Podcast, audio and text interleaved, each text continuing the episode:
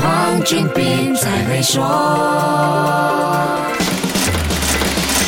你好，我是黄俊斌。有句话说：“识英雄，重英雄。”能在币圈打响名号、站在金字塔顶端的拔尖人物，就算不互相欣赏，也会敬重对手。SBF 跟赵长鹏之间或多或少也会有这样的一层关系。SBF 在2017年创立了量化交易公司 Alameda Research，并在2019年成立了加密货币交易平台 FTX。Binance 跟很多硅谷投资机构成了 FTX 最早期的投资者。那么，为什么好好的合作关系会闹掰呢？简单说，导火线。现是一山不能藏二虎啊！FTX 很快崛起，成为第四大加密交易所，变成 Binance 的主要竞争对手，抢占市场。口袋里有钱的 SBF 在币圈风暴发生时，又高调塑造加密救世主的形象，说是花了十亿美元拯救现困的加密公司。不过，天下没有不透风的墙，SBF 的 Alameda Research 和 FTX 不清不楚的利害关系开始浮出台面。CoinDesk 在十一月二号爆出，Alameda Research 截至六月底的一百四十亿美元。的资产里，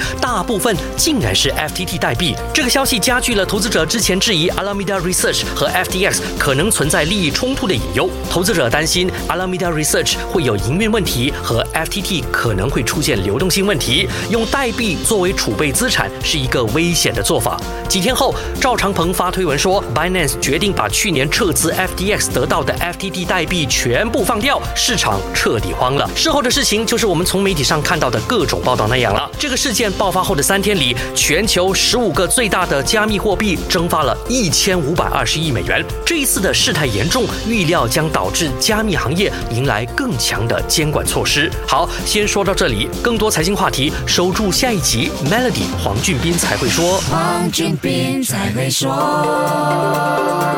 屡获殊荣的 Maven Premier 能提升你的财富，总值十七万令吉的奖品和高达八万令吉的黄金等你来赢。取需符合条规。